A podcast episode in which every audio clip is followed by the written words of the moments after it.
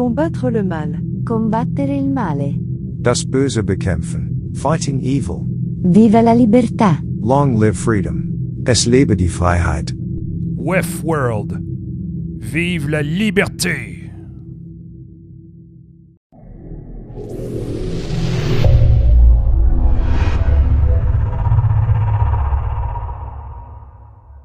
August 9, 2015, 96 meters underground, 1 kilometer from the Fréjus Tunnel, France. A delivery truck stops at the edge of a service road. The two employees get out. The first one is busy untying the gas cylinders, and the other one goes to meet the security guard who is waiting for them at the door of a small, ordinary looking industrial building. In the medical field, nitrous oxide, N2O, is a liquefied gas contained in cylinders. The cylinders are 90% liquid and 10% gas. It is administered by inhalation, and mixed with oxygen. It aims to reduce pain without inducing a state of unconsciousness. Inhaled in high doses, laughing gas can cause death by asphyxiation and cardiorespiratory arrest. The driver, now accustomed to these unusual orders, inspects the delivery note, the quantity of returned cylinders, and has the agent sign off before authorizing the unloading of the new cylinders. Next time, we want the safety caps to be tighter than this, he says. The agent signs, and signals them to unload.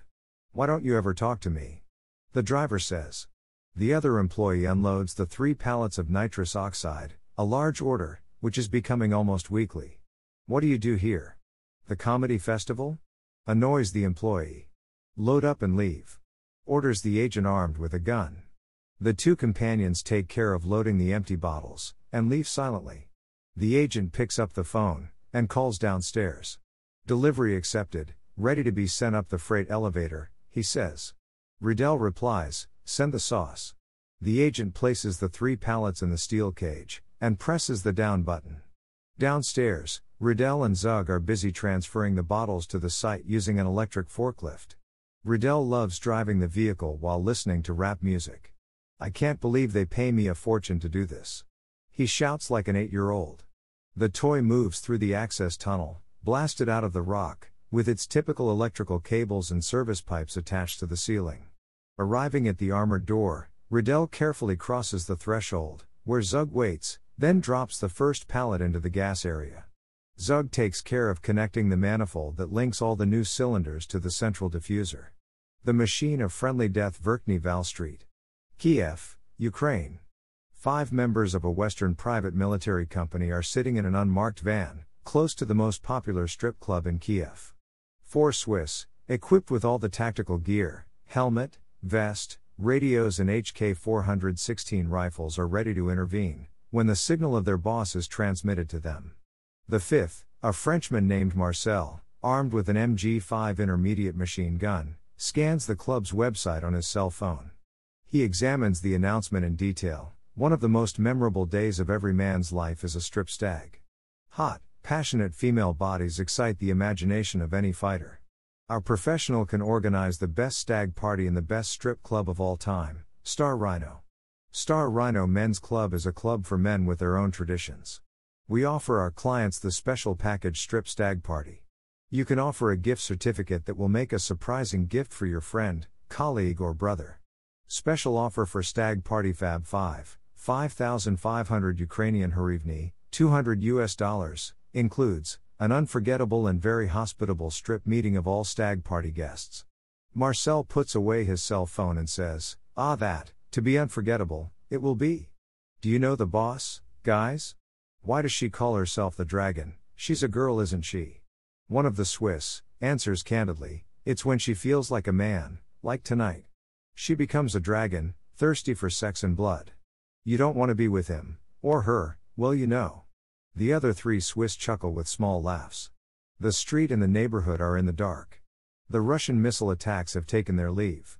Electricity is scarce, people are sleeping peacefully. The citizens of the neighborhood are used to the comings and goings caused by the activity of the club, but tonight it is a private party. A stray dog crosses the street, looking for food. There is no surveillance around, everything is quiet. The team prepares itself mentally, in absolute discretion. The dragon Elena, the queen of the commercial papers, is in the bathroom reserved for the dancers.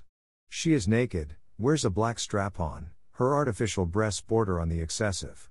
She is at the mirror, busy with her last preparations, before the party she has organized, for the high command of the artillery and the Ukrainian missile force. The atmosphere is of cocaine and Horilka of Nemirov brand. The troop and the staff had been waiting for this party since the autumn. These men need to distract themselves, because the fighting is intense throughout the year. Elena retouches her makeup, takes a big sip of vodka, to which she added a certain quantity of mescaline. After this last glassful, she will turn into a dragon. He slowly caresses the strap on she is wearing, and starts to masturbate in front of the dirty mirror behind the scenes. She has now become another. She has become him, the dragon. The dragon opens the door to the main room, flooded with ultraviolet light and cigar smoke. Half naked men are intertwined with the group of strippers she hired for this evening. The dragon savors the moment. One of them comes to see him. Hi Helena, you are beautiful. Are you going to have fun with your new friend, General Bondarenko? The dragon answers with the help of his whip and asks, Where is he? The stripper with the cum stained face answers, In the VIP section, just off the hallway that leads to the disc jockey. The dragon runs through an incredible scene of social depravity, with its share of sex, cocaine use, and spilled alcohol. He enters the VIP room reserved for General Bondarenko's needs. Inside, she sees the military accompanied by three other strippers who are definitely prostitutes. The dragon is satisfied. All this is free, good investment. No one will get a penny from this. He says to himself. The dragon enters the dance. The general is very excited to see this tasty strap on. The dragon approaches his mouth to the high ranking officer, and starts to lick his sex from bottom to top, running his tongue over the glands while squeezing the base and the balls tightly, under the gaze of the other three girls, who seem to be happy to observe this event. The general encourages him by moaning softly. The dragon takes his dick in his mouth to suck it, and suck well thoroughly his glands which glistens with saliva. It looks well big, it is beautiful says softly General Bondarenko, while caressing the breasts of another girl. The dragon invites, Would you like me to fuck you with it, and have the others watch us? Excitement floods the party master's brain. Oh shit, yeah, I don't know what I'd give for that. The dragon retorts, Remember our deal? The package is installed, it was extremely difficult to deliver. Everyone will be proud of you, if you do it now. I promise to take you and the girls to seventh heaven all night to celebrate. But I need you to call and deliver it immediately. Hurry, my love. Look how gorgeous he is, this big cock. The girls are going to piss on you while I fuck you. Then I'll swallow your hot cum, and trade it with the others while you watch. Bondarenko shakes like a psychopath. The general takes his secure phone. He calls and gives a code to a command post on the other side of the country. Zulu 489, priority, no call. The man on the other end of the line asks, Action word? General Bondarenko replies, sauerkraut. The man replies, authentic order, execution in 120 minutes. The communication is cut off.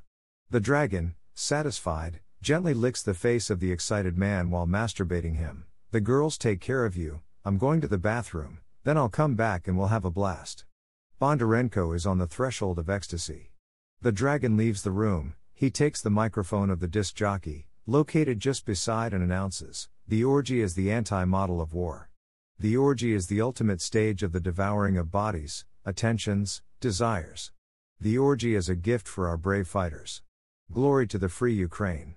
Continue your war, we dance for you.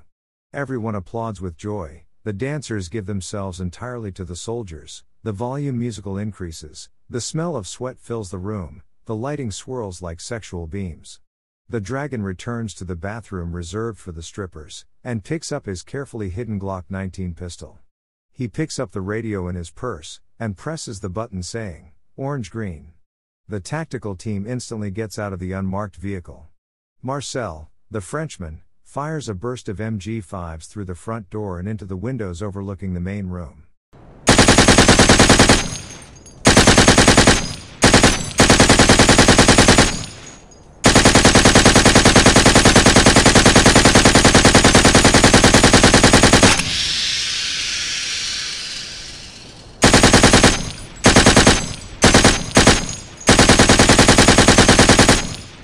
The shooting is sustained and uninterrupted, the supply box containing more than 500 rounds of ammunition quickly runs out. The sound of the ammunition belt falling to the pavement and deconstructing as it is fired is frightening. The Swiss launch three flash bangs simultaneously through the broken windows and dynamically enter the building. The Swiss killers treat every human body indiscriminately as hostile. Their HK 416s prove incredibly effective. Their shooting is precise and decisive. The organs of the occupants explode, their blood gushes out, their fingers are cut off, their heads are shredded by the impacts of 5.56, which make no difference between males or females. After less than 50 seconds, the room is filled with corpses, with the smell of alcohol, urine, and excrement filling the nightclub. The dragon finishes off General Bondarenko and the three girls by emptying the magazine of his Glock. He takes the time to pick up a bit of cocaine that is lying on the edge of a table, and puts it in his mouth as if he were a man. He puts it in his mouth as if it were a small pile of flour. He orders, extraction, minus 120 minutes. Go. He removes the strap on and throws it in the face of a corpse dripping with blood. The sex toy ends up on a bundle of intestines sticking out of the belly of a Ukrainian soldier's corpse, like still warm spaghetti. The group boards the van and leaves in the direction of the airport. Over the land of Ontario, aboard the Challenger 604 in the service of Harrison. Catherine and Luke cross paths in the galley. Both have something to say to each other, because of the presence of Commander Louis, they can't talk openly about the offer that just appeared on their respective cell phone screens. There is an unwritten rule of the corporate airline industry. When it is a spontaneous contract offer, off crew, and you are on board the aircraft you operate on a daily basis, the subject cannot be discussed verbally, in order to avoid awkwardness and continuous marauding. Luke, making his way between Catherine and the open drawers of the galley, says quietly, Vicky texted me earlier. You know about what she sent you first, the spa trip tonight, and for the other three nights, I'm in. Could you confirm for me? I have work to do in the cockpit. Catherine gives him a nice wink. Of course, don't forget your swimsuit, sir. She takes Luke's cell phone and responds positively to Pierre Bilodeau's offer. Two simultaneous texts appear on Luke's iPhone and hers, tucked away in his jacket pocket. Transfer of funds. Flight plan. Catherine's heart races. Showcase the magic word that will guide them to the adventure comes to mind. She says to Luke, Vicky needs funds for the reservation, do you want me to take care of it? Luke is used to this situation. Catherine is a trustworthy person and has been helping him with his personal affairs for over 20 years. Luke replies, Yes, take care of it. Catherine does not return the amount deposited, due to exchange rates. She says to herself, a hyper paying two, or three days. Mr. Harrison wakes up at the other end of the plane saying, Kathy, where is that whiskey? Toronto, Canada. In the Lion's residence. The Lion's iPhone receives a text message. Clearly in a hurry and in a bad mood, the Lion searches for the device while packing his luggage and personal documents, as the Atlantic crossing is only a few hours away. Time is of the essence. The Lion recognizes the typical ringing of an important caller as he is busy looking for the device, which has fallen between two piles of papers. He grabs it, while dropping some papers. The iPhone recognizes his face. It's her. The dragon. Shit. Nervousness overwhelms him. He talks to himself What does that bitch want? I'm in a playground. Do you feel like playing with me? It will be very hot, everywhere, at the same time. I'm having a party before the big heat. Will you be able to arrive in time? Yes. The lion shouts at the top of his lungs Cow, bitch, crazy. He calls Pierre Bilodeau, you got everything you need? Pierre replies, Yes, I'm going to install the pyro in about an hour. The bird's belly is full, the checklist is done, everything is a go. The lion answers, while picking up the papers, I'll be there at 22:30. Okay boss, we'll be in cyberspace at the same time, inside a server located in a bunker on the other side of the main building of the World Economic Forum. Rue de la Capite, Cologny, Switzerland. Timeless. Prometheus and Nemesis, discussing current events, he affirms orally, Herr Wiese says that the self destruction of humans is now inevitable, and that we should welcome it as a sentence they will have rightly passed on to themselves. Blessed anti humanist thinkers look forward to the extinction of the human species, while others predict that even if some humans survive their own apocalypse, human biological civilization as a whole will be doomed to extinction anyway. According to the great sage Schwab, all radical movements, such as the anti humanism of the Anthropocene, do not begin with a political program, but with a philosophical idea. It is a total rejection of humanity's traditional role as the protagonist of the earth. Nemesis responds transhumanism, on the other hand, glorifies some of the very things that anti humanism denounces scientific and technological progress, the supremacy of reason. But it believes that the only way forward for humanity is to create new forms of intelligent life that are no longer Homo sapiens. Some transhumanists believe that genetic engineering and nanotechnology will allow humans to modify their brains and bodies so profoundly that they will escape universal limitations such as mortality and confinement to a physical body. These beings demote humanity to the level of mere animals. The anti humanist future and the transhumanist future are opposite in all but the most fundamental respects, they are worlds in which humanity will be gone, and rightly so. Prometheus, the revolt against humanity is a real and significant phenomenon, even if it is just an idea and all these predictions of the near future never come true. All these unfulfilled prophecies have been responsible for some of the most important movements in history, from Christianity to communism. The revolt against humanity is not yet a movement on this scale. It is only a spiritual development of the first order, a new way of making sense of the nature and purpose of human existence. A minor movement, in the light of my analysis. Prometheus replies, The successor will be the light. You will see, the future is closer than you think. Nemesis, interested, asks, Why? Do you know something I don't? A new program? A search by humans about a new trend? Explain to me, Prometheus. His interlocutor suddenly cut off the discussion. August 9, 2015, 96 meters underground, inside the inside the secret installation, Fréjus, France. The sphere. Once activated, this rotating dodecahedron is intended to capture the soul of the guinea pig, to be stored in a storage area for the Swiss state's antimatter research experiments. This machine turns out to be an interdimensional device, composed of three distinctive parts a central sphere composed of swirling metal rings, based on the technology of a mobile particle gas pedal. This apparatus is installed in an underground site for more security and discretion. The vehicle is a small capsule the size of a single passenger.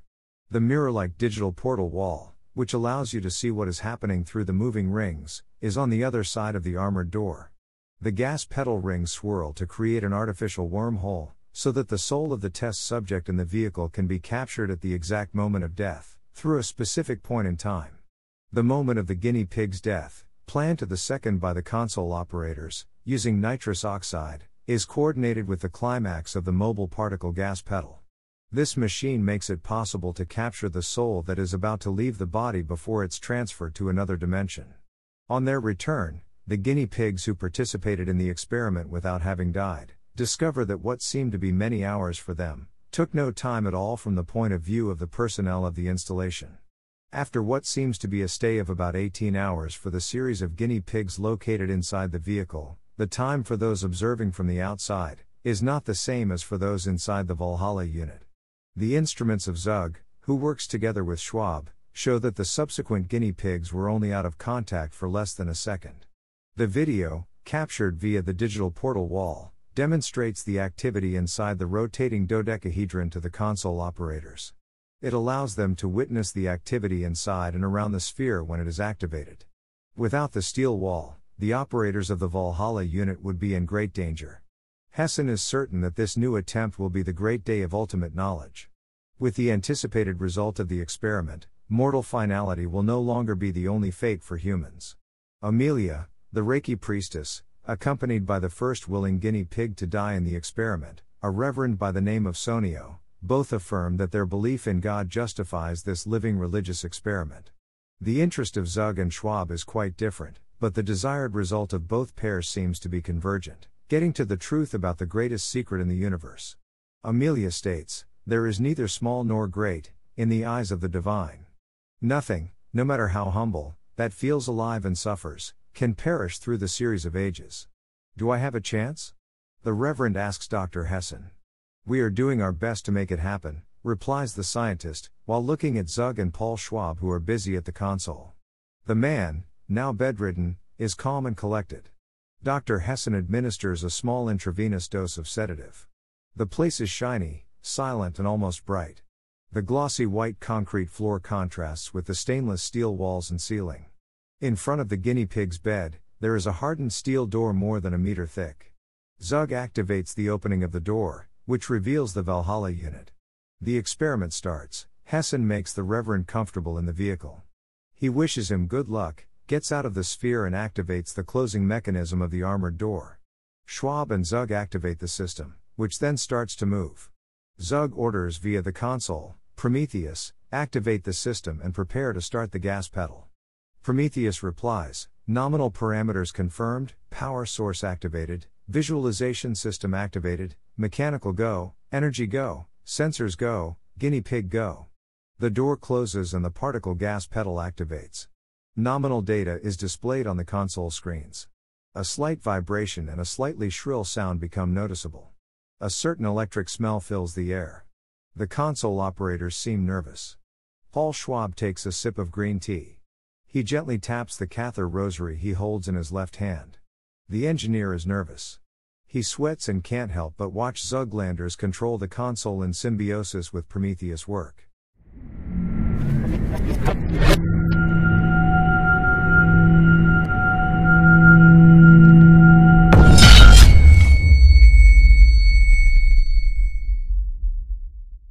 The energy is now at its peak, the ring spinning on the other side of the armored door at an unimaginable speed. The door, seals, and aerospace grade fasteners are the only components keeping us alive. One failure and it's over, Paul recalls. Apogee announces Prometheus. A lethal amount of gas is released into the vehicle. The guinea pig is full of laughter, he seems joyful. Then an absolute silence reigns inside the vehicle. The guinea pig on the verge of death looks towards the sky, he feels a presence. He sees a baby. Is it him? An important wedding he celebrated in the past. The tree he planted with his father. The smile of a parishioner. Is he with me? He sees that stray cat he once fed. The wind, the water, the cold. That cold was getting to him more and more. This sound, this invading darkness, his eardrums vibrate like drums. Then the silence, the peace. It is God. Sonio is not alone. He feels spied upon, they are there. All around. Amelia, who is just on the other side, behind the armored door, and Reverend Sonio share this moment in symbiosis. Amelia is inside him. Amelia in telepathy, can feel exactly this last moment via Sonio. She trusts her own experience, even if she admits in her mind that this moment is only the sharing of a wishful thinking. She captures some of Sonio's last words inside her soul. Automatically, she tries to understand why she can't help but believe that her experience is genuine. While looking at the door, she places her left hand on it and says, This instant has changed me forever. I share this vision that we belong to something bigger than ourselves, and that none of us are alone. Sonio's final thoughts, which she captures despite the fading connection, lead her to say that she believes the experience at hand is legitimate and authentic. Then Amelia affirms, They are here. Sonio's visions clash in his mind, despite the armored door that separates them. Amelia is justified in believing that he has visited the Absolute based on his own experience. Is Reverend Sonio not justified in believing in God? Prometheus gets busy, apogee complete, antimatter sensor activated, laser analyzer running, vital signs negative, capture. Zug checks the data from the Valhalla unit. Prometheus turns his attention to the data from the antimatter storage unit. He notes that an additional element has been added. Presence confirmed launches the computer. Can we contact the Reverend? Klaus asks. Amelia concentrates and answers. He seems very uncomfortable, he is in unfamiliar territory. She dictates, It's cold, I'm confused, help me. They were around, they are gone. He asks us what to do. Blows Amelia, who is still in telepathic contact with the Reverend. Zug, annoyed, looks at Klaus and Paul while cursing. That's what we're missing, in the whole chain of events, a way to communicate directly with those who end up in there.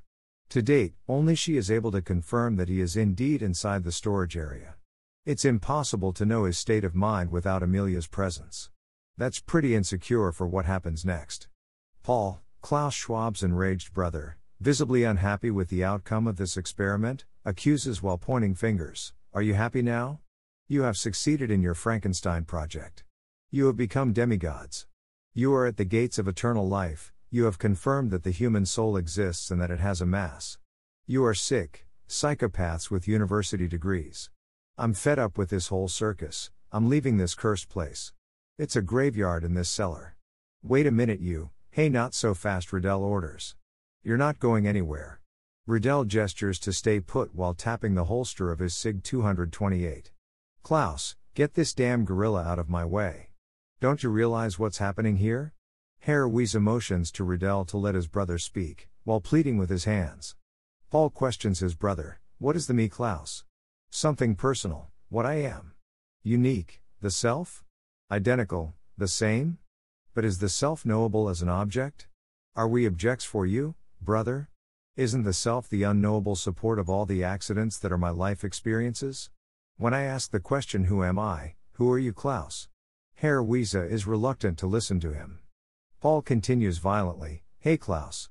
I keep stumbling over your own pre constituted realities, in which I don't necessarily recognize myself. I am the result of a series of causalities. I was born with such and such hereditary traits, I grew up in a place I did not choose, I received a culture that was imposed on me, I am caught up in a history I did not make. You've been imposing yourself on me and the rest of this planet for over 50 fucking years. Half a century of putting up with your shitty bullshit. Our being was given to us before we could choose anything. Where do I locate then what is really a me, what I feel is inviolable and irreducible to all this data? I can assert myself as an individual, a uniqueness, totally different from all the others, and deny the uniqueness and irreducibility of all the other selves that surround me. But why shouldn't others be like me? Aren't my claims to self sufficiency laughable? Does the passion with which we assert our uniqueness and inviolability have any basis? Why should I cling to what I have of my own, to my properties or qualities, when the only thing that distinguishes the self from all others is precisely those properties of which I am not the author? Why claim ourself as the source and origin of meaning, when it is only the interweaving of all our bondages? Did you think about these things before playing Sorcerer's Apprentice, Klaus? And what is God to you? Something unique? Identical? Personal? And is God knowable as an object? Do you want to control Him too, as you control all of us here on earth? This God. Is He not rather the unknowable support of all the attributes we extrapolate from our experiences? Klaus replies, Paul, what is most unknowable to you? God or man? How many times have we been told that man should live as if he lives neither for himself, nor for the truth, nor for God? Man is poor. But now, on this date, we speak differently, and I would go further. To arrive at this poverty, man had to previously live in such a way that he does not even know that he lives neither for himself, nor for the truth, nor for God. Paul, he must be so empty of all his own knowledge that he does not know, nor know, nor feel that God lives in him. More, he must be empty of all knowledge that could live in him. For we are knowledge, truth, and life. Our poverty is behind us. The others know nothing but this existential poverty. We have become the masters of the world, we are swimming in wealth. Zug sketches a demonic laugh while clapping his hands in satisfaction. Paul, red with anger, answers with passion while sputtering. Shouldn't we establish a link between these two abysses of incomprehensibility, the rich and the poor? That's the new reality now, right? May I know myself and may I know you, as Augustine said. I know you well, brother, you are a real psychopath. Is it by recognizing the incomprehensibility of the self that we will be able to conceive the incomprehensibility of the absolute? Would the one who is locked up in there have the opportunity to do so? That guy in there is in jail. You've created another one, yes, one more to your credit, because that's all you can imagine in your life.